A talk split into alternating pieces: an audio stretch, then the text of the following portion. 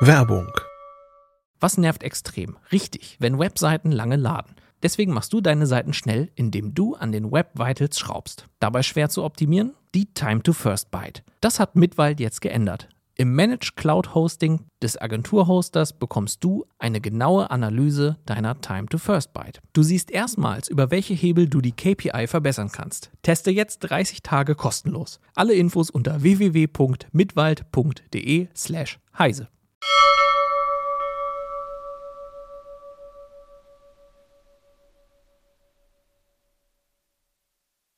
Heute sprechen wir bei CT Uplink über Fritzboxen, über eine ganz besondere VR-Brille und über defekte Fall-Smartphones. Bis gleich.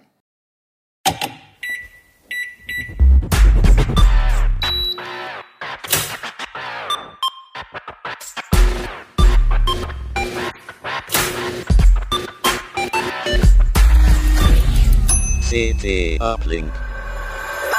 Herzlich willkommen zu CT Uplink. Nicht wundern, dass ich hier heute mal sitze und äh, Moderator spiele. Das liegt einfach daran, weil äh, die beiden, die sonst moderieren könnten, mit so spannenden Themen da sind, dass ich gesagt habe, okay, dann heute halt mal ich. Vielleicht mögt ihr euch einmal ganz Ah, kurz. Ich würde mich auch so gerne mal selbst moderieren. Das ist bestimmt total cool. Kannst du auch. Dass ich da immer so auf die einzelnen Plätze so gehe und mir vielleicht so Perücken aufsetze. Hast du recht, Keno. Ja, es stimmt, Keno. Oh, was du für schlaue Sachen weißt, Jan Keno. Mann, Mann, Mann. Also Jan Keno ist da. Jan Kino ist da. Und, Hannes Schirulla. Und Dusan Zivadinovic. und ich bin Johannes Börnsen und normalerweise eben da drüben an der Technik und heute mal hier. Wir fangen mal an mit den Fritzboxen. Ihr habt euch die Dinger mal angeguckt und so ein bisschen versucht, einen Einsteiger-Guide zu schreiben, äh, was, welche Fritzboxen man eigentlich braucht. Versucht doch erstmal so vielleicht einen Überblick zu kriegen, was für Modelle gibt es. Und wenn ich überhaupt keine Ahnung habe, worauf muss ich Es achten? gibt, äh, also das ist Und ich glaube, du total, musst noch ein bisschen rüberrutschen, du sitzt ein bisschen außerhalb vom Bild. total unübersichtlich, wie viele Modelle jetzt AVM hat. Da ähm, schaut man am besten, wenn man neue Modelle ähm, sucht, muss man tatsächlich ähm, bei denen auf die Webseite gehen. Aber man kann es herunterbrechen auf die vier Schnittstellen, also DSL, Kabel, Glasfaser und äh, Mobilfunk. Dafür haben die, ähm, ja, je nach, je nach äh, Nachfrage, eine, eine verschiedene Anzahlen von Modellen für ganz unterschiedliche Kundengruppen. Und ähm, ja, daneben gibt es natürlich auch noch sehr, sehr gut brauchbare gebrauchte Modelle im Handel. Und wir haben uns da nicht so sehr viel damit befasst, weil ja, letztlich ist es ziemlich eindeutig, ähm, Einfach die größte. wer, genau, Immer die, unten rechts mal klicken. Aber- ja, wie, bei, wie beim einfach Auto oder beim. Apple, genau. Genau, rechts einfach klicken. Schnittstelle angucken, welche ist es und ähm, dann schauen, welche passt. Die größte passt aber nicht immer. Ne? Es gibt, wenn wir davon ausgehen, es gibt äh, so und so viele Single-Haushalte, wo Leute äh, total viel Smartphones benutzen zum Kommunizieren. Die brauchen noch nicht mal unbedingt eine ähm, Telefonzentrale mit, mit Deckanschluss, das muss man nicht haben. Und wenn man telefonieren will, kann man das heutzutage auch anders und muss dafür Deck nicht unbedingt haben. Ich glaube auch ganz viele brauchen ja gar keinen. Genau. Aber der Empfang, die Ähm, Empfangs- und Sendereigenschaften sind alle Genau, identisch. das spielt alles natürlich eine Rolle. Und wenn ich jetzt, hm, sagen wir mal, ich habe ein kleines Unternehmen, 10 Leute, 20 Leute, ähm, und will die mit WLAN versorgen, dann ist es natürlich schon besser, wenn ich eine große Fritzbox habe, die WLAN äh, zum Beispiel viermal, vierfach äh, Mumimo anbietet, äh, damit einfach der, das WLAN da flutscht und nicht bremst. Kannst du das kurz mal Aber- erklären? Weil diese, also diese Abkürzung, die fällt halt immer wieder. Bei Smartphones ist es ja auch aktuell. Genau, Ähm, da, was äh, einfach dahinter steckt. Äh, Mumimo, ähm, also Mimo erstmal, das ist ähm, Datenübertragung über ähm, verschiedene räumliche Wege. Wenn ich mir hier einen Sender vorstelle, der rund strahlt, dann gibt es äh, bis zum Empfänger gibt es, wenn da äh, Gegenstände im Weg stehen, ähm, gibt es unterschiedliche räumliche Ausbreitungen des Signals. Und die Kisten sind so schlau, dass sie günstige räumliche Ausbreitungswege ermitteln können. Und die besten können aktuell vier räumliche Ausbreitungswege gleichzeitig verwenden, um Daten darüber zu verschicken. Und ähm, die sind natürlich deutlich schneller in der Auslieferung der Daten, als wenn ich jetzt nur zwei Mumimo habe. Wenn ich jetzt, um das mal, wenn ich jetzt so eine, was ist das hier für eine? Das ist jetzt eine ist eine ziemlich LTE große, ne? da ist sogar ein LTE-Mobilfunkmodem eingebaut. Deswegen auch die externen Antennen. Ja, wie viele solche Mumimo-Wege kann die? Die macht auch vier Macht vier maximal. auch. Ja. Okay. Und Das- wenn ich so eine 7590, glaube ich, ist so das, das DSL-Topmodell im Moment, ne? Die kann wahrscheinlich dann auch vier. Genau, die macht auch vierfach äh, Mimo und dann natürlich ähm, nicht nur einfach so vier Ausbreitungswege, sondern auch multi-user-fähig. Also tatsächlich ähm, ineinander verschachtelt, gleichzeitig mehrere User versorgen. Okay.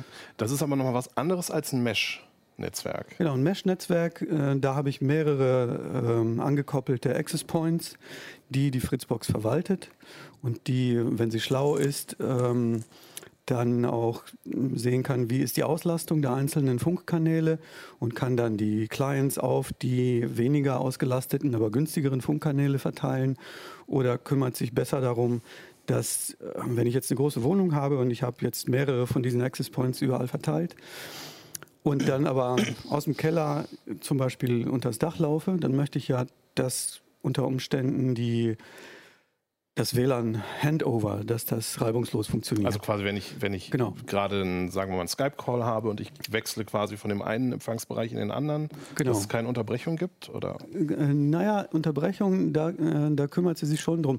Ähm, anfangs war es so, dass die WLAN-Spezifikation ein bisschen schlampig damit umgegangen ist, wann soll ein, ein Gerät von einem Access Point zu einem nächsten wechseln.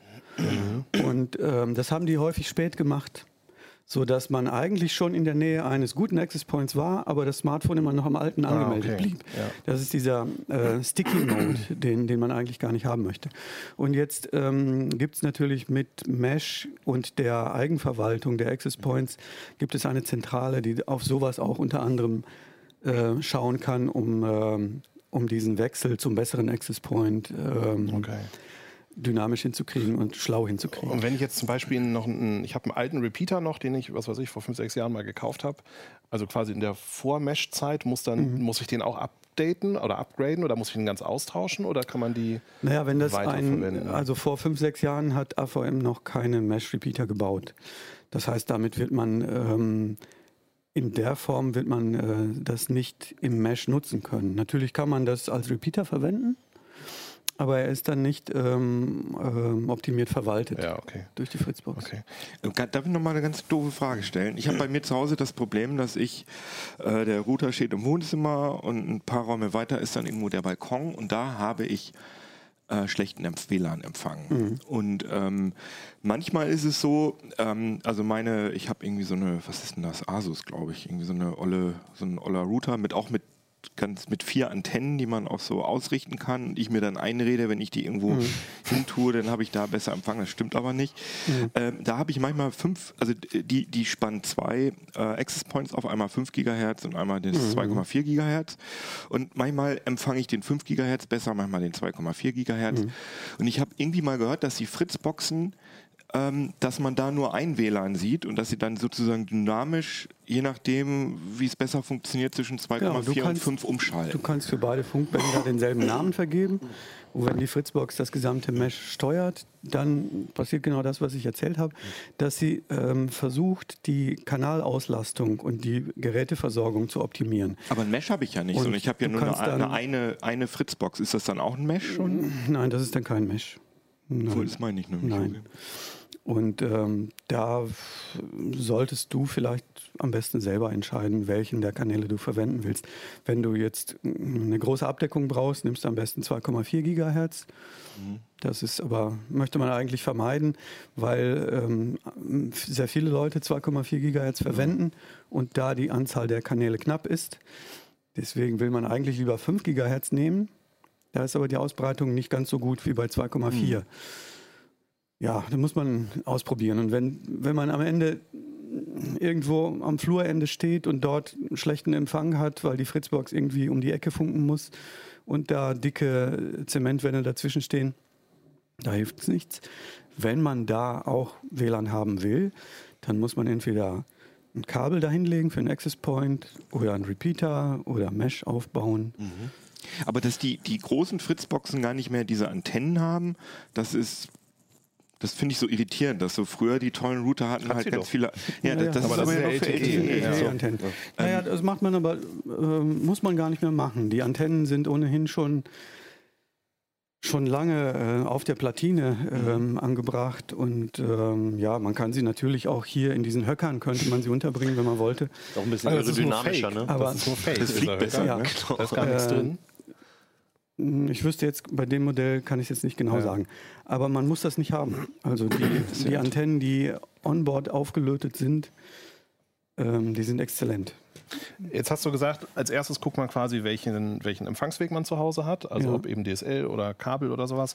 Was gibt es dann für Features, auf die man achten muss, wenn man jetzt einfach sagt, okay, ich möchte vielleicht. Also ich meine, die Dinger können ja auch können ja als Smart Home Zentrale inzwischen irgendwie. Genau, man, benutzt werden. man kann damit ähm, seine Schaltsteckdosen kann man schalten und die Firmware-Updates über die Schaltsteckdosen laufen lassen, äh, beziehungsweise Firmware-Updates zentral von der, von der Fritzbox äh, machen lassen. Ähm, man kann sie als kleines äh, NAS-Gerät verwenden für Dateifreigaben, für, für Streaming-Anwendungen. Also zahlreiche Sachen. Und ähm, ja, je nachdem, ähm, wie viele Leute man nun versorgen will, braucht man eben ein größeres oder kleineres Modell. Und also jetzt mal angenommen, ich habe mich dann für eine entschieden und habe irgendwie so mir da eine rausgesucht, die passt, habe die zu Hause installiert und irgendwas passt nicht, was weiß ich, das Internet ist zu langsam oder äh, ich habe irgendwo keinen Empfang oder wie äh, gibt es irgendwie so Tipps, wie ich dann vorgehen kann, einfach irgendwie so um Troubleshooting so ein bisschen leichter zu machen? haufenweise, Ja, darauf will ich haufenweise hinaus. Tipps, aber hängt jetzt vom konkreten Problemfall ab. Erstmal würde ich ja, wenn ich diese, wenn ich die Fritzbox gekauft habe und die Assistenten durchlaufen lassen habe, würde ich erstmal grundsätzlich drauf gucken, was hat der Assistent weggelassen. Es gibt ja etliche Punkte, die sie nicht machen. Aus Komfortgründen. Beispielsweise gibt es ja bei fast allen Fritzboxen, jetzt bei dieser hier nicht, das ist ein ganz altes Modell, die 3370. Aber neuere Modelle haben auf der Unterseite so einen Aufkleber, wo das, wo das Passwort Nee, muss es mal einmal so längs, da ist der Aufkleber. oder so.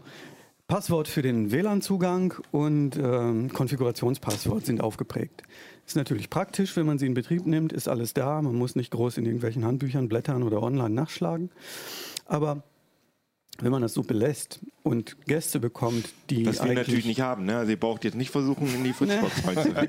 Gäste bekommt, die, die nicht vertrauenswürdig sind, die können das natürlich genauso auslesen. Ja, und kann Schon ja auch sein, dass sie- man so ein Ding irgendwie, was weiß ich, Ja. im Café hängen hat, im Eingangsbereich Genau. oder irgendwo, wo halt Schon auch sind sie Kunden auch auf der Fritzbox und ja. womöglich mit irgendeinem verseuchten Laptop und dann hat man den Salat.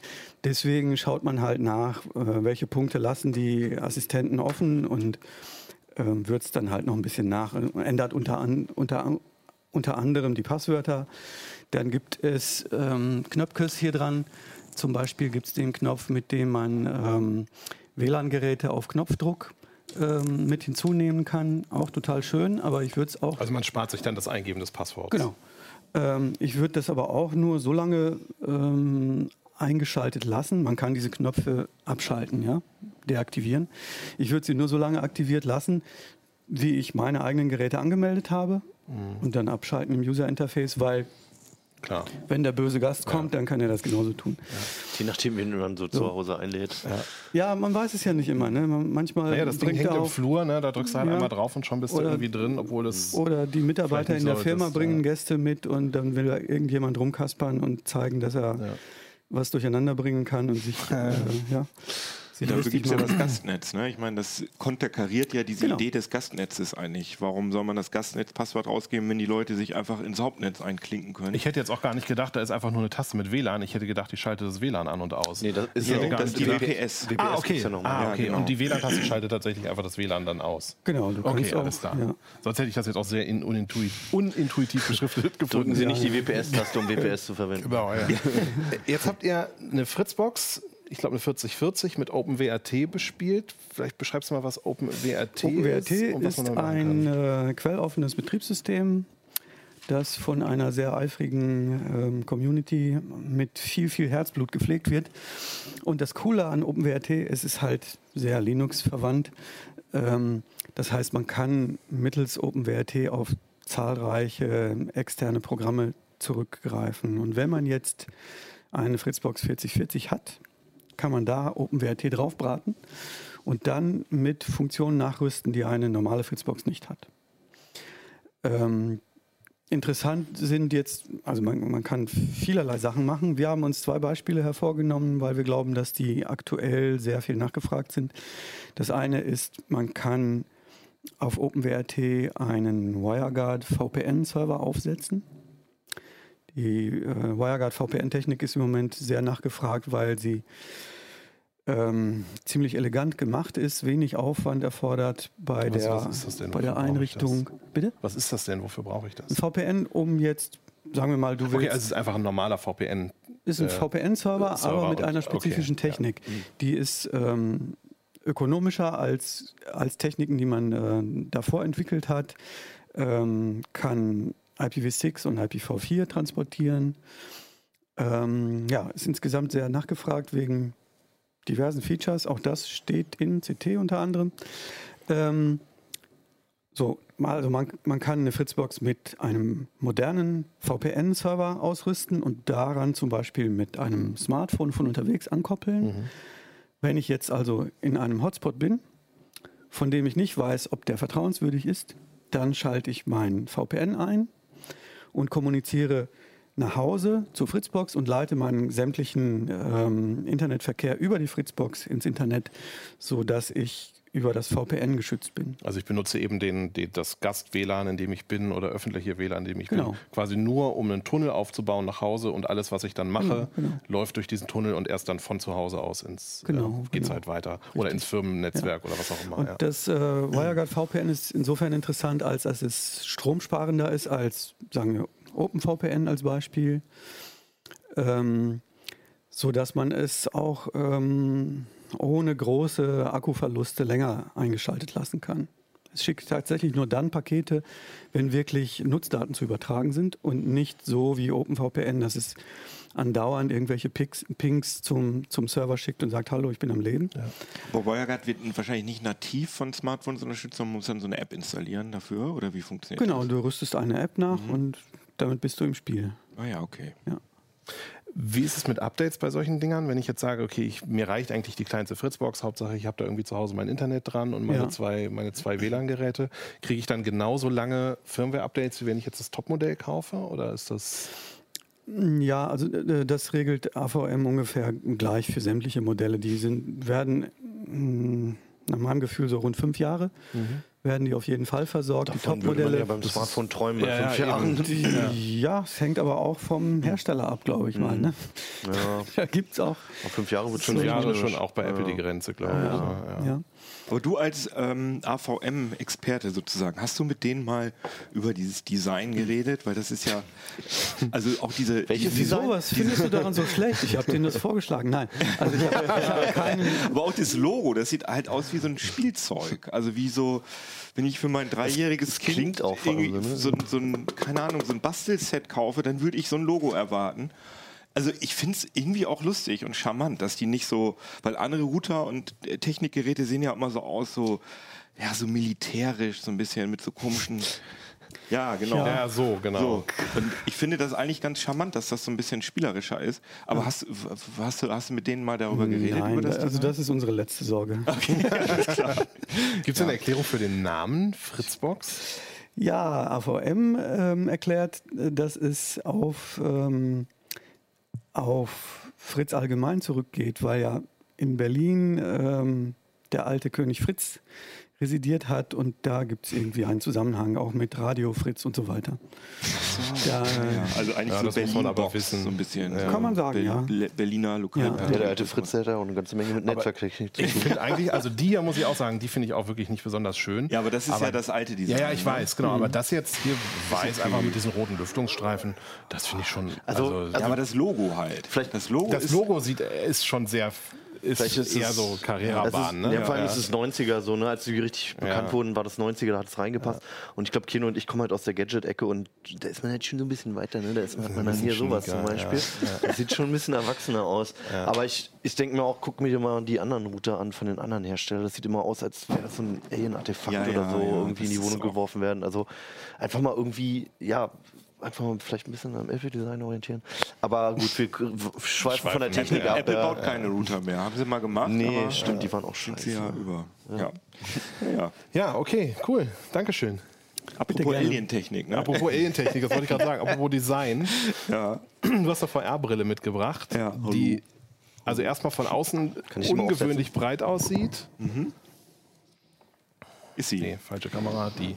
Das ist die Pimax 5K, genau. Und ähm, ja, das ist äh, so eine Brille, die von der Community sehr, sehr gehypt wird oder wurde auch.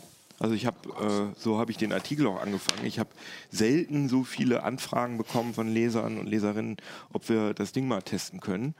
Ähm, ich finde, ich bin aber persönlich immer, also seit 2017, glaube ich, gucke ich mir das ähm, einmal im Jahr äh, an auf der CES, also drei Jahre in Folge und es ist war das erste Mal total schrottig, das zweite Mal halb schrottig. Aber auch damals ja schon total gehypt, ja, gehypt. Ich, oder? Also ich erinnere mich daran, dass auch schon, als die das erste Mal das vorgestellt haben, dass das unheimlich viele Kommentare Mhm. Ja, dazu ja. gab, weil die Erwartungen einfach unheimlich hoch waren. Genau. Und es ist halt so das Ding, ich, also um das kurz zu fassen, das Ding ist, ist, ist jetzt wirklich okay. Also es ist nicht mehr so schrottig, wie es vorher gewesen ist. Aber die Sache ist halt, was man ganz klar sagen muss, das ist ein Headset, was ähm, was absolut 100% Fokus auf dem Sichtfeld hat. Also das ist das Einzige, was wichtig ist, weil viele Leute stört ist, dass sie, wenn sie eine VR-Brille aufsetzen, dass sie dann so einen Wie, Fernglaseffekt haben so ein, ja, genau. durch so Klopapierrollen Genau, ja. gucken, also dass man ganz viel Schwarz drumherum hat. Da funktioniert Wie die so Version nicht. Skibrille Also ich hatte oder jetzt gerade ja. kurz auf, ich würde gerne nachher noch was zur Ergonomie sagen. Ja, ja das, das kann, kannst du gerne, kann ich auch. Und- Und, und, diese, dieses Headset ist halt nur darauf optimiert, dass das Sichtfeld äh, größer wird. Vielleicht- alles andere ist unwichtig bei dieser Brille. Und ist denn alles andere sonst genauso gut wie. Ja. Ah, okay. Nein, also die Brille ist, also man sieht sie schon, also das ist Ungefähr doppelt so breit wie eine neue. schwer. Das ist auch nicht schön verarbeitet. Das sind so Gussgrate. Die Ergonomie ist eine Katastrophe. Sie Also- fühlt sich so von der Verarbeitungsqualität ein bisschen an wie diese allererste Genau. Oculus, diese Developer Richtig, Oculus. Richtig. Äh, die trägt sich nicht gut und äh, sie ist sehr teuer. Und ähm, Heißt? ich muss wirklich zugeben, es gibt, äh, wahrscheinlich stelle ich die bald auf äh, intern, weil sie mir selber so peinlich sind. Aber ich habe, als ich die Brille das erste Mal äh, in Gang gesetzt habe, habe ich hier unten einen Livestream gemacht mit meinem Handy, weil ich mich gelangweilt habe und gedacht, ich will hier nicht alleine in diesem Keller sitzen. Äh, und habe versucht, das Ding in Gang zu kriegen. Und ich habe es nicht hinbekommen, weil äh, Windows die ganze Zeit sich beschwert hat, dass es das äh, USB-Gerät nicht kennt und solche Dinge.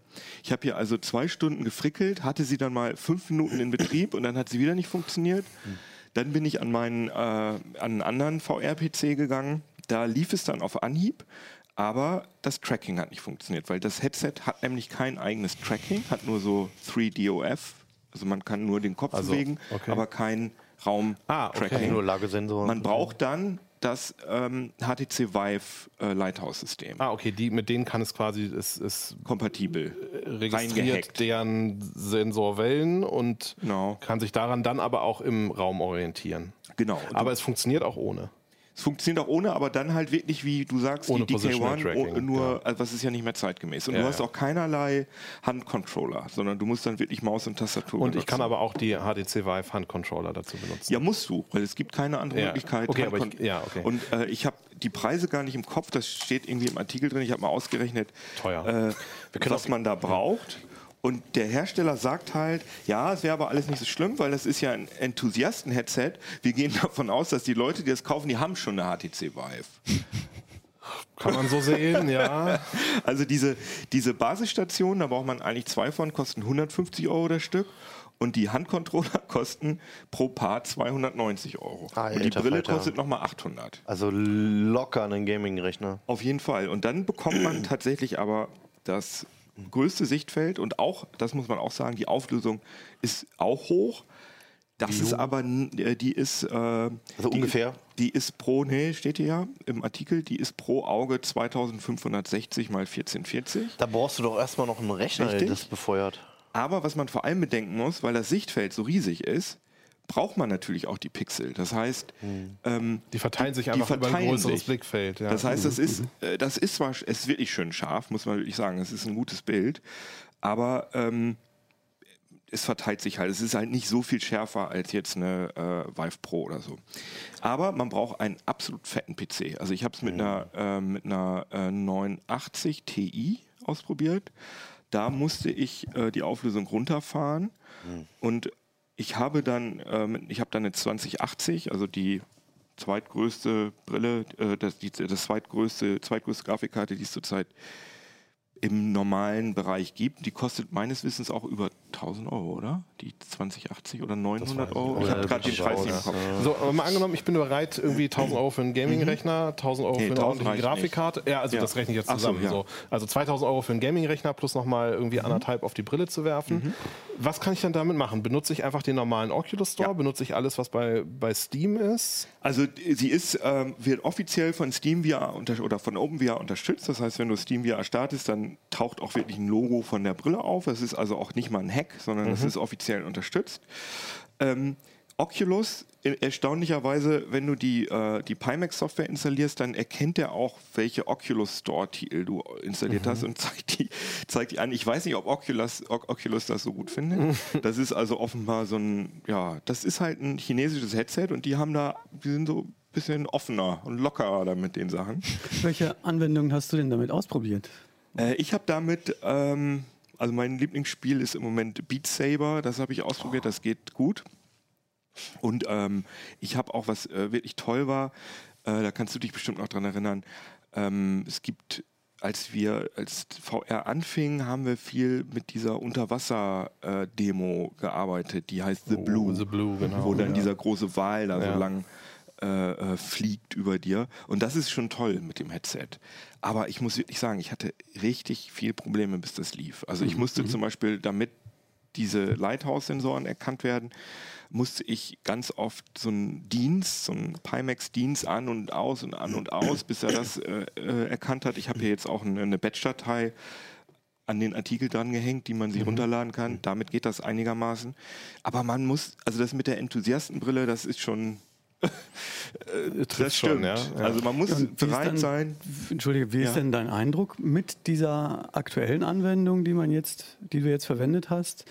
Was, wie, wie ist das Erlebnis? Also, also ähm, weil du jetzt auf die Software eingehst, man kann halt wirklich. Also die Software ist halt bei allen, die Software, die man nutzt, ist bei allen Ja, ja, ja. VR-Headsets im Prinzip PC-Headsets gleich. Ähm, für mich ist, ist, für mich persönlich ist es das nicht wert, weil mich stört es, dass da kein Kopfhörer eingebaut ist. Das nervt mich total, wenn ich noch einen Kopfhörer habe, weil ich dann noch Preis, mehr, ja. ich dann noch mehr Kabel, ja, vor allem wegen unangenehm, wegen den Kabeln. Ergonomie ist einfach auch Kann man in ihr Kopfhörer benutzen? Kann man benutzen, aber die mag ich nicht. Also ich mag wirklich am liebsten die, die Oculus Rift Kopfhörer. Die, die sind immer da, wo ich sie brauche. Da sind keine Kabel dran. Alles super. Und äh, ich finde die vom Tragekomfort unangenehm. Und man muss halt sagen, dass die ganze Softwareunterstützung ist halt, die wirkt sehr gehackt. Also ich hatte öfter Probleme, zum Beispiel hatte ich es einmal, dass ein äh, Controller die ganze Zeit vibriert hat. Also richtig völlig unangenehm, auch wenn du den auf den Tisch gelegt hast. Und ich mag das nicht so gerne, wenn ich so das Gefühl habe, das läuft nicht so, wie die Entwickler sich das vorgestellt haben. Es läuft irgendwie ein bisschen anders und das ist alles ein bisschen schief und krumm. Aber wenn ich jetzt so ein Simulationsfreak wäre und mir zum Beispiel so ein Flugzeugsimulator-Cockpit gebaut hätte oder so ein Auto, das ich sozusagen VR so, sowieso nur für Auto- und Flugzeugsimulationen benutze und das sozusagen das Headset da fest installiert ist und ich das da mal benutze, dann würde ich, dann könnte ich es mir vorstellen. Aber so Und als hat man damit lange Spaß? Du hast erzählt, dass es irgendwie nicht ganz so optimal sitzt. Da kann ich mal kurz einhaken. Ja. Also ich habe es ja das erste Mal jetzt aufgesetzt. Ich kenne schon ein paar VR-Brillen. Das mit den Gurten, man zieht so drei Gurte fest. Das hat jetzt bei mir nicht so gut funktioniert. Den einen habe ich auch gar nicht Könnt erst abbekommen. könnt ihr auch mal aus. Oder Dann- Johannes ist ja auch, oder? Also ich habe, für die, die mich nicht sehen, ich habe ein relativ schmales Gesicht und eine ein bisschen längere Nase. So ein bisschen wie der Roadrunner. und, äh, und bei mir Oh, drückt. aber auch sehr gut. Du hast ja, wirklich schmalen Ja, genau, du auf der schmalen Krass Ja. breit das ist. Bei mir, Ungefähr doppelt so breit. bei mir drückte klar. die sofort auf die Nase und zwar richtig unangenehm. Und was halt gar nicht geht, was total nervt bei VR-Brillen, an den Seiten kam Licht rein. Das Ja, das haut einen so raus. Bei dir. Also bei mir ist das nicht so, weil ich habe Das ist ein bisschen breiter. Genau, Mein ja, Kopf ja. ist breit genug, bei mir auch. kommt da kein Licht rein. An der Nase kommt ein bisschen was rein. Aber sie sitzt auch bei mir auf der Nase auf. Wobei ja dieses mit diesen Gurten oben davon gehen die voll Hersteller ja sowieso ja, eigentlich Es gibt weg. jetzt diese ne? Halo-Konstruktion, Genau. dass man, äh, so wie bei der PSVR, dass man so Ja. einen Ring hat, Das dass funktioniert ganz das ganze Gewicht auf dem Kopf so gelagert Stirnband ist. quasi. Ne? Genau. Ja. Und dann kann man hinten äh, das straffer drehen und das ist diese alte Konstruktion, wo das ganze Gewicht vorne drauf liegt. Mhm. Und die Brille ist ja schon so schwer. Ich finde auch, man sieht damit aus wie ein Hammerhai so ein bisschen. Ja gut, Aber- mit der VR-Brille siehst du immer blöd aus, ne? Aber ich will wirklich nicht über die, also ich weiß, dass die Brille viele Fans hat und ich will auch nicht so schlecht darüber reden, weil sie hat einfach das breiteste Sichtfeld auf dem Markt. Also es gibt so super teure Industrie-VR-Brillen, die da vielleicht rankommen, die man aber auch gar nicht so richtig auf dem freien Markt kaufen kann. Aber auf dem freien Markt ist das einfach die Brille mit dem breitesten, nicht dem äh, vertikal größten Sichtfeld, aber mit dem Das wäre jetzt auch meine. Frage gewesen, weil so bei der normalen Oculus oder Vive hat man so das Gefühl, das Bild ist so gefühlt ungefähr quadratisch oder diese, dieses Rohr ist quadratisch mit abgerundeten Ecken, so durch das man guckt. Wie ist es denn hier? Man hat also das Gefühl, es ist so gefühlt 16 zu 9 oder? Ah, das, ich, ich finde dieses Seiten, also in VR soll man ja eigentlich gar kein Seitenverhältnis sehen, sondern in VR soll ja dein ganzes Sichtfeld Genau. aus, ausgefüllt sein.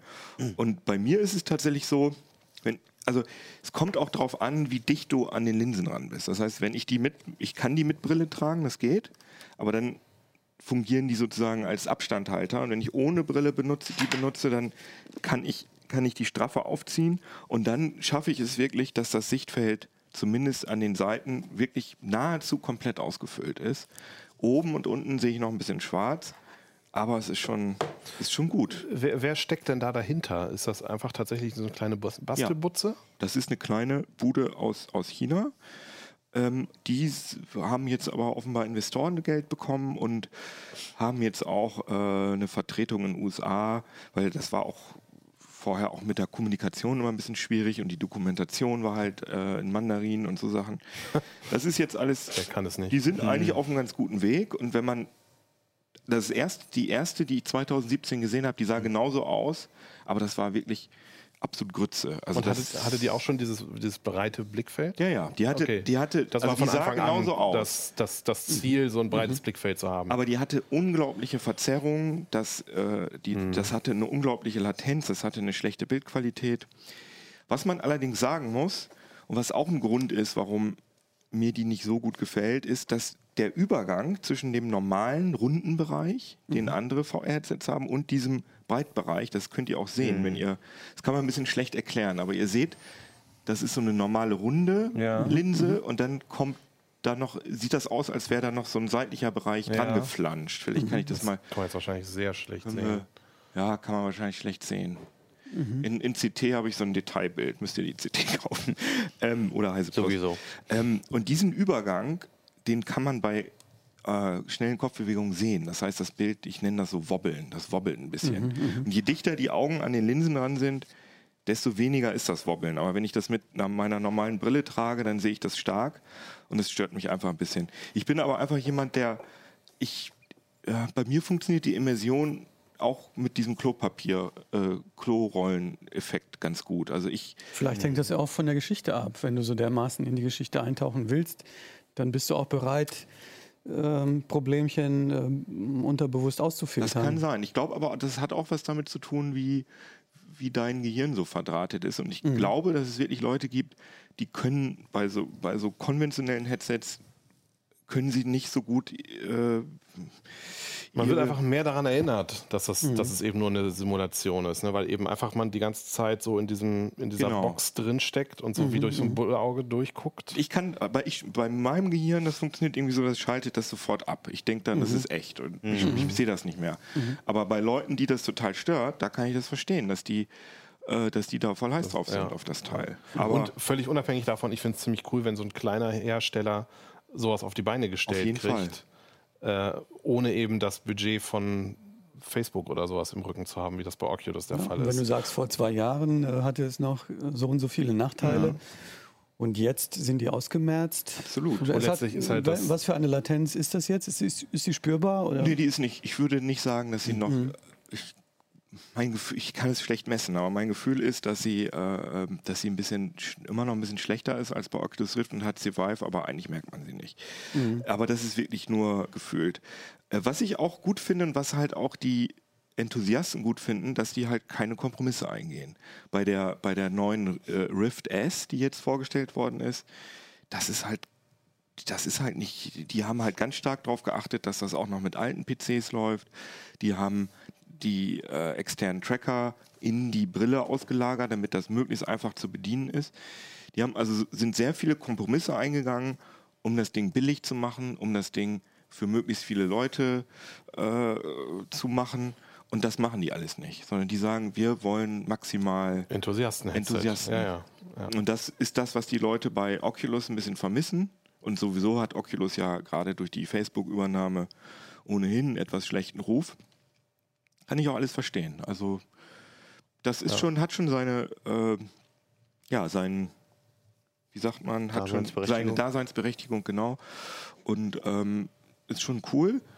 Aber für mich überwiegen diese, äh, gerade diese ergonomischen Nachteile, sodass ich nicht als Haupt-VR-Brille darauf umsteigen Also möchte. noch ein halbes Jahr warten, noch ein Jahr warten.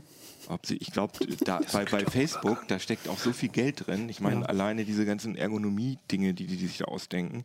Und auch HTC steckt ja viel Brainpower da rein, um, um das Erlebnis besser zu machen. Aber ich meine, Konkurrenz belebt das Geschäft und das ist auf jeden Fall ein ernsthafter Mitbewerber. Apropos halbes ich, Jahr warten. Ich, woll- warte, ich wollte gerade nämlich noch eine Frage machen. Ja. Da sind aber wahrscheinlich zwei getrennte Displays drin, kein geknicktes, gebogenes, gefaltetes. Ähm, also es hat ja außen diesen Knick. Ja, also ja, Ja, okay. Interessanterweise, also Pimax sagt das auch. Es gibt aber so ein, ähm, wie heißen nochmal die, die immer Sachen auseinandernehmen? Da reden wir gleich iFixit, genau, iFixit, iFixit. Äh, da sprechen sie von einem Display. Zumindest habe ich das so verstanden. Okay. Das hat mich etwas irritiert. Ähm, ich denke aber, das ist einfach ein Schreibfehler oder ein Flüssigkeitsfehler und, oder ich habe es falsch gelesen. Aber ähm, ich glaube auch ziemlich Okay. sicher, dass da zwei Displays drin sind. Okay. Aber LCD, kein OLED. Deswegen Ja, ist also es ein bisschen kein, gräulich. Ja, ja, genau. Das mit den bekannten Nachteilen. Das ist auch schade. Ja, genau.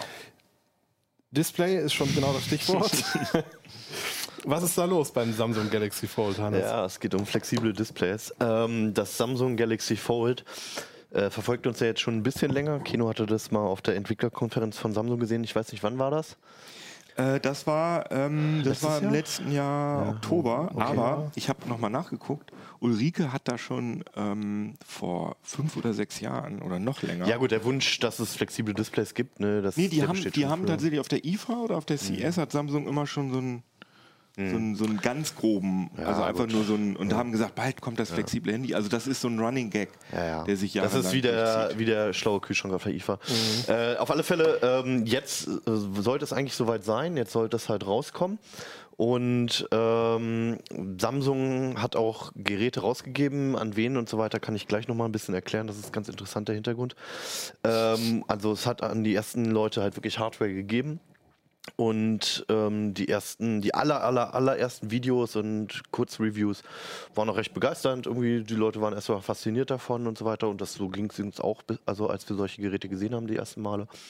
Und nach ein paar Tagen fingen aber die Meldungen an, dass eine Displayseite aus sei. Manche störten sich daran, dass es halt uneben sei, das Display. Ähm, es gibt Probleme mit einer Display-Schutzfolie, die wohl auf diesem Display klebt, die man nicht abziehen sollte. Das haben allerdings welche getan, weil da halt bislang keine Warnung drauf stand. Und diese Displays sind jetzt halt auch im Eimer. Kurzum, Samsung hat diesen großen Start, der in den USA jetzt stattfinden sollte eigentlich und bald auch in Europa, weiter nach hinten verschoben. Auf mehr oder minder äh, ungenauen Termin. Also es kursiert jetzt gerade der 13. Juni, aber das ist äh, einfach nur ein Proforma-Datum, einfach meiner Meinung nach. Das war, glaube ich, auch nur so ein Lieferdatum von irgendeinem. Ja, AT&T, glaube ich, hat das ne? gemeldet, Ja, genau. Also nichts Offizielles. Ja. Und alle sind im Prinzip auf Hold. Ähm, die Medien, die halt eins bekommen haben und kaputt bekommen haben, äh, denen wurde gesagt, ja, wir machen jetzt Messungen und wir müssen irgendwie austarieren, wie das Display irgendwie gefertigt wird und wir, so weiter. wir haben, auch, wir haben die, den Input wahrgenommen. Also die haben das ja, Genau. es gab ja so ein Statement von Samsung, das habe ich heute nochmal gelesen.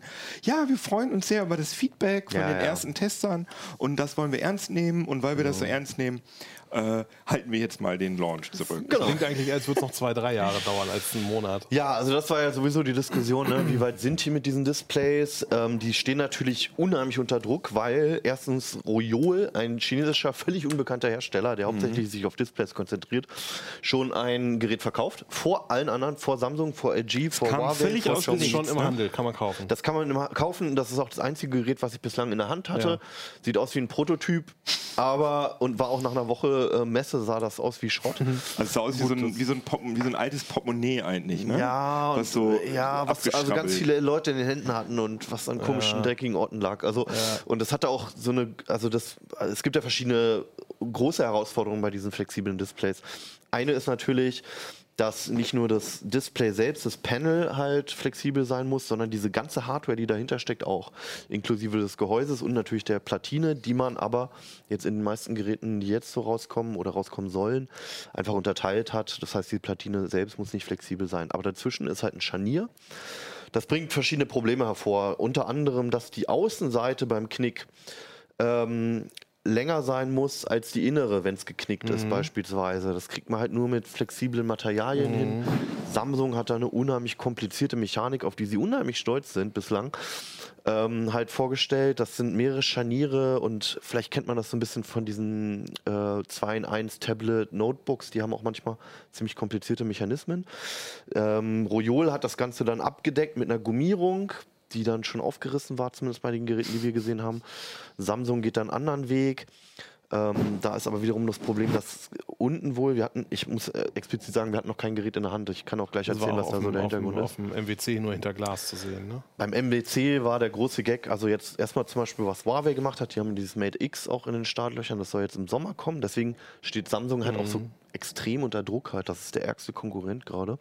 Also ich glaube auch, dass Samsung eigentlich eher noch länger gewartet hätte. Und dann kam, das war nämlich so, dass als Lass ich, mich mal kurz zu Ende erzählen noch. Nämlich auf dem MWC, bei Huawei war das so, dass wir irgendwann im Raum mit einem Huawei-Mitarbeiter waren und da war zwar eine Absperrung, wir waren einen Meter von dem Gerät entfernt, aber da stand jemand, hat das Gerät in die Hand genommen, hat es aufgefaltet, zugefaltet, hingestellt, wieder hochgenommen, aufgefaltet, zugefaltet und hat das gezeigt.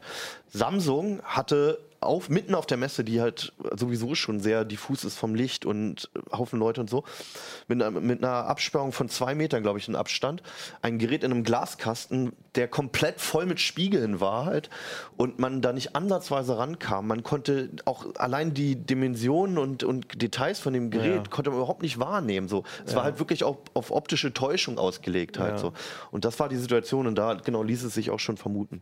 Äh, Ich wollte nur sagen, äh, weil äh, du bist jetzt so schnell auf, den, auf, die, auf die Präsentation gekommen. Ja. Aber warum Samsung überhaupt so früh damit auf dem Markt war, Mhm. ähm, das sehen wir, bei, glaube ich, beide so, dass das an dem Royole lag. Dass da dieses Royole, wie heißt das? sie Royole wollen sie einfach Flex die Show Pi, stehen ne? lassen. ne? Pi, genau. Das kam also einfach Ja, aus ich glaube nicht, dass es das ist. Ich glaube eher, dass es Huawei ist, die drücken. das Ding war, es war diese Samsung Developers Konferenz und da ging es eigentlich nur um, ähm, um, um KI und andere Sachen. Und kurz vorher kam Royole mit dieser Ankündigung und auf einmal stand dann diese, diese Präsentation äh, auf der Tagesordnung und mir kam es sehr, sehr hek gehektigt vor, also dass sie da auf Royole äh, reagiert haben, weil man auch auf dieser Samsung-Konferenz, da hat der äh, CEO oder wer das war oder einer der, der, der Manager hat das halt kurz hochgehalten und dann sofort wieder weg und die Bühne war dunkel. Genau. Also ja. es war da hat man nur das Display, glaube ich, gesehen, weil alles andere dunkel war. Richtig, So eine genau. Spielereien halt, ja. und weil es ja auch noch sehr, sehr dick gewesen ist. Mhm. Und wir hatten aber ja sowieso, auch wenn wir nicht viel von dem Gerät gesehen haben, hatten wir auf dem MWC ja den Eindruck, dass das Huawei irgendwie eleganter ist, ne? oder? Ja, also das, was wir jetzt gesehen haben, ne? also es, es gibt ja auch unterschiedliche Konzepte. Also ähm, es, das ist ja, also das Schöne an diesen flexiblen Displays ist, dass es jetzt vielleicht mal wieder eine Zeit ist wie vor, weiß nicht, sechs, sieben, acht Jahren oder sowas oder so vor dem ersten iPhone, wo die Hersteller halt wirklich noch kreativ waren, wo zig verschiedene Handyformen kamen. Manche sahen zu kotzen aus, manche haben sich durchgesetzt. Und das, äh, dieser Spirit, der kommt so ein bisschen wieder durch die flexiblen Displays mhm. einfach. Also jetzt ganz ehrlich, jedes Smartphone sieht gleich aus momentan einfach. Und dadurch kommen neue Ideen rein. Samsung hat sich dazu entschieden, dieses Display in, in der Falte, also wenn man zusammenfaltet, ist es in, ist, man sieht es nicht, zu packen und, und, draußen und dafür dann draußen ein sehr schmales, kleines äh, Alternativdisplay ranzupacken der Vorteil, die Problematik bei diesen flexiblen Displays ist halt, dass jetzt die Hersteller jahrelang darauf hingearbeitet haben, dass diese Displays und Displayscheiben, beispielsweise wie Gorilla Glass, möglichst kratz- und stoßfest sind. Stoßfest haben wir nicht so richtig. Das ist hier übrigens auch in einem aktuellen Heft. Haben wir einen Fall dazu zum iPhone, wie es kaputt gegangen ist. Ich wollte gerade sagen, da geht es aber nicht um Samsung. genau, aber da geht es um einen anderen Hersteller. Und ähm, aber dieses äh, Kratzfeste, beispielsweise darauf wurde jetzt alles ausgelegt. Und bei diesen flexiblen Displays hast du das erstmal überhaupt nicht gegeben, sondern du brauchst sehr flexible Materialien, die wir haben es noch nicht ausprobiert, aber vermutlich sehr kratzempfindlich wiederum sind. Also erstmal auf der Seite ein sehr großer Rückschritt aber halt den Vorteil bieten, dass sie beim, wenn sie runterfallen, wahrscheinlich nicht so unter Spannung stehen mhm. und vielleicht nicht splittern halt einfach. Auch beim Transport sind sie ja geschützt eigentlich, weil sie ja zusammen. In dieser Version von Samsung ist, schon, Display, genau. Ja. Der Nachteil ist, du brauchst zwei Displays, du brauchst mehr, die Bauhöhe ist höher. Klar, das Ding kostet Geld, ein zweites Display, das verbraucht Strom. Außerdem ist diese Lösung von Samsung halt, sieht äußerst unmodern aus, mhm. weil es ziemlich dicke Displayränder auf einmal wieder hat. Mhm. Äh, Huawei hat es anders gemacht. Ähm, die haben das Ganze halt außen gemacht. Also es gibt ein großes, das ist im Prinzip ein, Dis ein, ein Tablet, was man dann nach innen, also zum Gehäuse hin also zuklappt. Quasi so nach hinten rum. Genau. Ja. Also außen hat man dann komplett nur Display, ja. was halt designtechnisch technisch ziemlich geil ist. Weil Und es funktioniert dann auch noch, das Display? Es oder? funktioniert noch, genau. Auf beiden Seiten? Es, es, funktioniert auf beiden Seiten. Es funktioniert sogar noch separat auf der Kante. Mhm. Dort kannst du halt auch nochmal Infos anzeigen die Software ist noch nicht final, haben wir noch nicht final gesehen so, aber so ist es gedacht und prinzipiell funktioniert das auch wohl bei den Geräten. Bei Royol war es ähnlich. Äh, da war es allerdings nicht so richtig begeisternd, weil da ist es viel hin und her gesprungen, hat nicht so richtig gerade verstanden, welche Seite oben ist und mhm. welche unten und so. Android Q soll es ja nativ unterstützen. Stimmt, ja, genau. Also da kommt einiges. Und ja, es gibt halt wieder neue Konzepte. Bei, bei Huawei ist es halt auch an der Seite dann eine riesige Kameraleiste, die dann auf der einen Seite ist. Das hat Samsung halt ja, ein bisschen konservativer gelöst. Ich finde nicht so schön, aber das ist halt Geschmackssache. Und ähm, ja, jetzt haben sie halt die Probleme. Also vielleicht ein bisschen zum Hintergrund. Es, ähm, es war halt auch so, dass es ist auffällig so gewesen, dass sie halt Tech-Medien relativ schlecht mit Testgeräten mhm. versorgt haben. So. Also ich spreche jetzt auch nicht nur von uns, sondern das ist ähm, ganz allgemein so gewesen, dass halt umso spezifischer die, die Magazine, die Webseiten, die Blogs halt sich mit Technik beschäftigen, dass die da sehr selten aufgetaucht sind, diese Geräte, mit wenigen Ausnahmen. Und Samsung halt ähm, mehr die größeren allgemeinen Medien versorgt hat, die ihre Beeinflusser, ihre Influencer wurden halt ganz gut versorgt. Da sind halt die ersten Videos aufgetaucht oder halt mehr in Richtung Modeblog so. Das ist deswegen auf, also das ist eine norm normale PR-Taktik, das machen andere Firmen auch halt aus äh, erklärbaren Gründen. Allerdings bei Samsung war es jetzt halt, ähm, zumindest in Deutschland, auffällig, weil die sonst halt eigentlich ganz gut mit den Medien mhm. umgehen, auch sehr breit die verteilen, relativ offen auch in ihrer PR sind und mit den Infos. Und da war es jetzt halt auf einmal anders. Ähm, ich hatte halt, das ist wirklich nur meine persönliche Meinung, das ist jetzt nicht die Meinung der CT, ich hatte halt einfach den Eindruck, auch als hätte Samsung so ein bisschen Respekt, wenn nicht vielleicht sogar Angst vor dem eigenen Gerät. Es ist halt eine völlig, völlig neue Geräteklasse auch wieder mit völlig neuer Technik. Und sie beteuern halt, dass sie solche Tests durchgeführt haben, wo sie halt die Geräte wohl 20.000 Mal auf und zugeklappt ja. haben. Aber was halt dann passiert, wenn, wenn wirklich ein Nutzer das den ganzen Tag in der Tasche hat, wenn es Schweiß und Dreck und Sonne ausgesetzt ist, etc., etc., wenn es mal irgendwie unsanft auf den Tisch gelegt wird.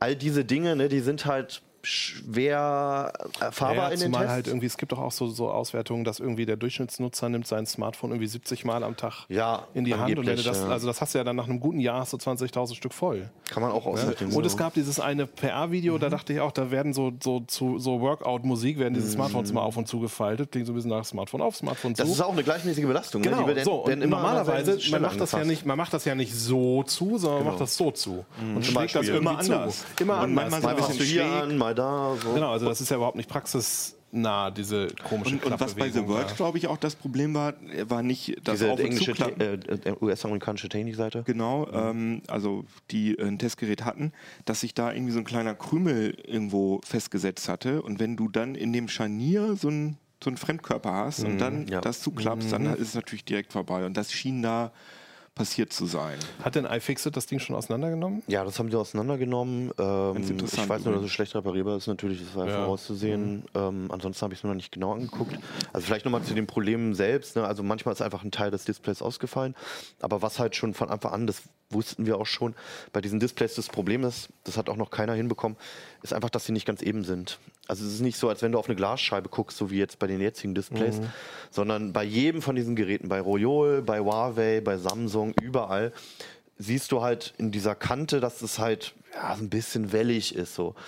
Die Reviews sagen bislang, wenn man von vorne rauf guckt und das auch noch beleuchtet ist, dann sieht man das nicht und man stört sich wenig daran. Das kann ich mir auch gut vorstellen. Das ist wahrscheinlich dann eher die Spiegelung, die dann. Ja, komische, genau, wenn ne? Sonne drauf scheint oder wenn du dich halt an sowas einfach störst, ne? also wenn Mhm. du sowas siehst und halt 2000 Euro für das Gerät bezahlt hast, dann hast du dann ein Display, das, wenn es ein konventionelles Display wäre, dann würdest du das Gerät zurückschicken, wenn es Ja. da, da drin wäre. Bei dem ist es halt normal und dann kommt noch hinzu, dass manches auch irgendwie die Mechanik durchgedrückt hat und sowas. Das ist dann halt echt nicht schön. Man muss halt sagen, dass OLEDs halt unglaublich empfindlich sind und dass es ja aber eigentlich kein Problem ist, weil bei äh, aktuellen Geräten ist da einfach eine, eine richtige Scheibe davor. Das heißt, sie sind geschützt. Und ähm, wenn du jetzt so ein OLED ohne, ohne jeglichen Schutz benutzt, dann ist es sofort kaputt. Und Samsung hat jetzt diese, diese Folie darüber gemacht. Von Anfang an allerdings Von bei Anfang allen an. Geräten, ja. Ähm, Wo man halt auch Also diese, diese Display-Schutzfolie, die man nicht abziehen darf. Genau, Genau. also es sieht aus wie eine Displayschutzfolie und bei ist manchen, es aber auch. bei manchen hat es auch abgelöst, ja, aber es ist und no- normalerweise, also je nachdem, manche Hersteller kleben die auch von Anfang an drauf, so Huawei, glaube ich, macht das auch. Und dann ist man halt gewohnt, okay, wenn ich sowas nicht mag, dann mache ich das halt ab. Und das ist halt wohl auch passiert und das ist halt nicht die der klassische Art von Schutz. Schutzfolie, ja, Ja. es, sondern es muss da drauf bleiben und dieses Display ist halt so flexibel, dass wenn man halt diese Kohäsionskräfte da auch noch hat und dann abzieht, dann geht da wohl noch mehr kaputt. Und das ist halt auch mehrfach passiert. Ähm, und die sind, ich glaube, noch sehr, sehr weit gerade vom Marktstart entfernt. Und es ist halt auch irgendwie unangenehm, wenn es derselbe Hersteller ist, der ja schon das Debakel mit dem Note damals hatte. Das wollte ich gerade sagen. Samsung hat ja durchaus schon Erfahrung, wie das ist, wenn man so ein Gerät Das zurückziehen ist muss. sehr schlecht gelaufen für Haben wir eigentlich Zahlen, wie viel von den äh, Testgeräten inzwischen kaputt sind? Weil es waren Also- ja mindestens vier oder fünf. Ich Fälle. hatte, ich hatte von einstelligen Prozentzahlen zwar gelesen, aber mindestens, ich würde auch total, also von vier, fünf Quellen bin ich mindestens drauf gestoßen, bei denen es halt kaputt gegangen ist. Und wenn man das dann runterbricht und sagen wir mal, das sind allerhöchstens 20 Medien pro, pro Land vielleicht Mhm. gewesen, ne, mit ein paar Blogs und ein paar YouTube-Kanälen Kanälen und so, dann ist das schon echt heftig. Also, ja die Dinger jetzt also auch ich würde jetzt wirklich einen Unterschied darin sehen, ob ein Gerät tatsächlich im Betrieb, im Normalbetrieb Mhm. kaputt gegangen ist durch Aufklug zu, oder ob es zerstört Mhm. worden ist, wenn indem ein Redakteur einfach diese F Schutzfolie abzieht. Äh, Gibt es dazu vielleicht Zahlen? Nee. Weil ich meine, äh, Aber- also wenn, wenn jetzt irgendwie, ja, man kann das ja nicht anders nennen als mutwillige Zerstörung. Nee, nee, nee, das, nee, nee, das stopp, kann stopp. einen Marktstart Es nicht sind aber auch verhindern. welche kaputt gegangen, bei denen die Folie drauf geblieben und, ist. und also Ja. man muss halt sagen, ne, also wenn man Erfahrung hat mit diesen Smartphones, man weiß, es kommen welche mit Folie, manche kommen ohne, aber diese Folie klebt halt drauf und die ist entfernbar normalerweise und solange da Nee, halt das nicht ja, dagegen sage ich nichts. Nee, weil du meinst Ne, man- mutwillig. Ja, ja. Also es ist halt aus fehlendem Wissen, ja, aber es ist nicht Nein, mutwillig. dagegen sage ich nichts. Ja. Aber das kann kein Grund sein, ein Produkt, äh, einen Produktstart äh, so weit weg zu verschieben. Nein, Weil, genau. äh, Nein, die Geräte einfach sind draufgeschrieben, nee. bitte nicht Dann abziehen. kommuniziere ich das Nee. einfach dem Kunden gegenüber und dann Die- weiß es- er es- Bescheid. Also es gibt genug Geräte, die einfach so ausgefallen sind, wo auch das Display auf einer Seite einfach anfängt zu flackern. Ja. Es ist auch ähm, in, der, in, dem, in dem Knick ähm, hebt sich das unten das Display richtig vom, vom Gehäuse ab. Da ist keine Dichtung oder so dazwischen. Da müsste eigentlich eine Gummidichtung oder so rein. Ne? Da ist dann Dreck drin und sobald das da drunter ist, ist es mitten in der Steuerungselektronik und alles. Also es ist eigentlich auch nur eine Frage der Zeit, bis die ersten dann halt versagen, ne? die ersten Geräte. Das ist schon alles Was würdest du denn nachvollziehbar. sagen, wenn das Gerät jetzt perfekt wäre, so wie, Ja. so wie man es erhofft? Ist, Ja. Hat es dann wirklich einen so viel größeren Nutzwert als ein großes Smartphone? Also die Idee des faltbaren ähm, Displays finde ich schon ziemlich geil. Also gerade wenn man halt irgendwie Power-User ist, es ist schon was anderes. Also ich habe jetzt, ich kenne es jetzt auch nur aus Reviews beziehungsweise ähm, von dem Royol, ne? Und man benutzt das Gerät auf einmal anders, weil man sich auch wieder anders mit beschäftigt, halt, wenn man so ein Tablet vor sich hat. Es ist ein riesiger Mehrwert auf Webseiten, klar Spiele sowieso, wobei das halt vielleicht eher Nische ist, ne? Aber alles, was man halt konsumiert und man, ganz ehrlich, wie wenig telefoniert man mittlerweile mit den Dingern so, ne? Und eigentlich wünscht man sich für die meisten Aufgaben ein Tablet, was aber immer zu groß ist. Und ich glaube schon, dass das für einen Großteil der Nutzer ein riesiger Vorteil ist, vorausgesetzt es funktioniert. Und vorausgesetzt, äh, diese Geräte werden halt auch noch kleiner, weil momentan ist es zwar so, die, also die Idee ist ja einerseits, entweder ich kaufe mir halt ein gleich großes Gerät mit einem größeren Display dann da drin. Oder andersrum, die, die Zielgruppe, die wahrscheinlich nicht bedient werden wird in Zukunft, ähm, ist halt die, wo man sagen könnte, okay, ich will ein gleich großes Display wie jetzt, aber ich will ein kleineres Gerät. Ne? Das wäre theoretisch auch möglich, das werden wir aber nicht machen. Der Trend geht da nicht hin. Ähm, und ähm, das trifft halt auf viele Nutzer zumindest zu. Und ich glaube, dass es zumindest einen Großteil des Marktes erschließen kann. Aber das wird dauern. Und allein diese Preise, ne? Für 2000 Euro kann ich mir selbst bei Apple kann ich mir ein Smartphone und ein Tablet kaufen. Und das Tablet lasse ich dann manchmal zu Hause, wenn es mir zu groß Genau, ist. und du musst es zu Hause lassen. Genau. Und da Aber es ist schon cool, wenn du immer dein Tablet dabei hast. ja, ist, auf jeden Fall. Auf jeden Fall. Aber ich würde halt nicht mehr dafür bezahlen als für zwei Geräte. Nee. Es ist was für Early Adopters gerade. Vielleicht sogar, wenn wir die Geräte in der Hand haben, können wir das besser beurteilen, aber vielleicht ist es gerade auch sogar für niemanden was überhaupt. Klingt weil die ein einfach so anfällig ja. sind, ja. Man guckt, muss jetzt darauf abwarten, was Samsung tut, aber die Fehler, die da entstehen, werden sehr, sehr schwer ausmerzbar sind. Da braucht man kein Software-Update oder sowas wie beim Note oder einen neuen Akku, sondern das ist einfach vom grundsätzlichen Aufbau. Dieses Teil hat halt ein Riesenproblem. Ähm, und dann muss man halt schauen, was Huawei macht. Ne? Das kann, bei Huawei ist es halt auch öfter mal so, dass sie was ankündigen und ein halbes Jahr später das erst auf den Markt kommt. Ähm, und da muss man gucken, vielleicht stehen die vor genau denselben Problemen. Ich meine, Royol hatte auch die Probleme, ja, ähnliche zumindest. Das kann sein, dass alle erstmal, die jetzt rausbringen, erstmal versagen. Und ähm, bis das halt wirklich in den Massenmarkt kommt und auch zu ordentlichen Preisen mit ordentlichen Konzepten vergehen meiner Meinung nach noch mindestens zwei Jahre. Aber ihr seid da jetzt so drei. rational rangegangen, ne? Ihr, das ist ja auch ein totales Statussymbol. Also wenn du da, wenn ich jetzt, Ja, in keine Ahnung, auf Gruppen eine. Dinnerparty gehe und dann mein, mein Wie oft gehst du auf immer. Dinnerpartys? Und dann mein äh, Fall-Smartphone, da bin ich ja King Dingeling. Weil Naja, alle sagen sagen, wir, also- oh, was hast du da denn Tolles? mm. Es Und ist, dann halt, es ist halt dieser Effekt, den du vielleicht früher mit dem ersten iPhone Ja, so in der genau. Kneipe erzielen konntest. So, ne? Das ist klar. Da werden erstmal alle gucken und dann fragen die dich und dann bist du halt der Typ, der das irgendwie ich glaube, das geilste Smartphone auf dem. Schulhof hat. Ich glaube, da gibt es viele Leute, die Ja. Autos ja. Also Autos Ja, sind klar, ja das. Statussymbol. Äh, wir, da können wir auch nochmal drüber diskutieren. Klar, also Leute, die Äh. halt einen AMG sich kaufen, um halt mal wieder was zu erzählen zu haben, die werden vielleicht auch die 2000 Euro für das Ding dann ausgeben. Ne? Ja, andere Leute, aber ich glaube, das ist Ja, ich, also die Smartphones sind ein 2000 Euro, Statussymbol. finde ich, wenn man das relativ sieht, wenn man sich dadurch ein Notebook spart oder ein Tablet spart, dann finde ich halt, kommt, finde ich, auf den Anwendungsfall an. Ne? Aber, also ja, für mich wahrscheinlich auch nicht, aber wenn man sich das dadurch spart, und, wenn man die Kohle hat, warum nicht? Ne? Aber wenn das Ding nicht sauber funktioniert und dann nach einem halben Jahr, ist im es. besten Fall nach einem halben Jahr, Ja. Mhm. jetzt ist es ja eigentlich eher nach zwei Wochen kaputt, äh, dann ist es natürlich irgendwie blöd. Kann man denn, also ich meine, irgendwie waren jetzt, also diese Fight-Smartphones oder S- Fight-Displays sind ja nun schon ganz lange irgendwie äh, geistern die so durch die Messen Ja. und so weiter. Rolldisplays ist ja auch so ein Teil. Meinst du, man kann da Mhm. daraus schließen, dass eigentlich Rolldisplays auch nicht richtig äh, zu Ende Ah, gedacht nee, das würde ich nicht sagen. Also ähm, zwisch, man muss halt auch unterscheiden zwischen einem Display, was halt flexibel ist, und einem Smartphone, was flexibel sein soll. Ne? Ein Display, wir haben es bei LG gesehen, bei diesem rollbaren Fernseher beispielsweise, oder Royol ist, ist ja der Gag, dass jetzt eigentlich dieses Smartphone nur Werbung für ihre rollbaren Displays ist. Und die hatten eine ganze Menge Demos ähm, auf dem Stand. Gibt es übrigens auch noch ein Video vom Kollegen Stefan Portek. Zusammen mit Johannes hat er das gemacht, wo, wo sie einfach mal gezeigt haben, was es da noch für Konzepte gibt auf dem Hut oder eins flattert sofort so ein Ventilator. Und die Dinger funktionieren und die werden normalerweise halt auch nicht ständig irgendwie auf und zugeklappt und in die Tasche gesteckt und mit, mit, mit Schweißhänden bepatscht und so. Ähm, Daraus, das sollte man daraus nicht ableiten und ich glaube zum Beispiel für Fernseher, ähm, ich hatte den LG, habe ich noch nicht gesehen und auch noch nicht tausendmal aus- und einfahren sehen, aber ich glaube, dass es, dass in den nächsten Jahren sehr viele Bereiche erschlossen werden und völlig neu gedacht werden durch diese flexiblen Displays. Leider auch in der Werbung aus meiner Sicht, das wird ziemlich nervig wahrscheinlich.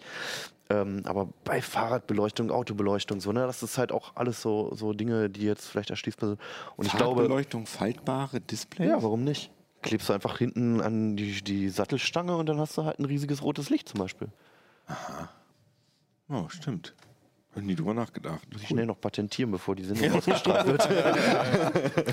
nee, also ich glaube, das, das wird alles sehr schnell funktionieren Ja. und das wird in viele Bereiche sehr schnell vorstoßen und da wird es nicht diese Ernüchterung geben wie bei Smartphones gerade. Bei Smartphones ist es halt einfach so ein kranker Markt, weil alle mega schnell sein müssen mit jeder Ja. Entwicklung und jeder muss sofort immer wieder was raushauen. Jeder hat diesen Takt von mindestens ein Jahr, jedes Mal ein High-End-Smartphone rauszuhauen und das führt zu, so, zu solchen Absurditäten.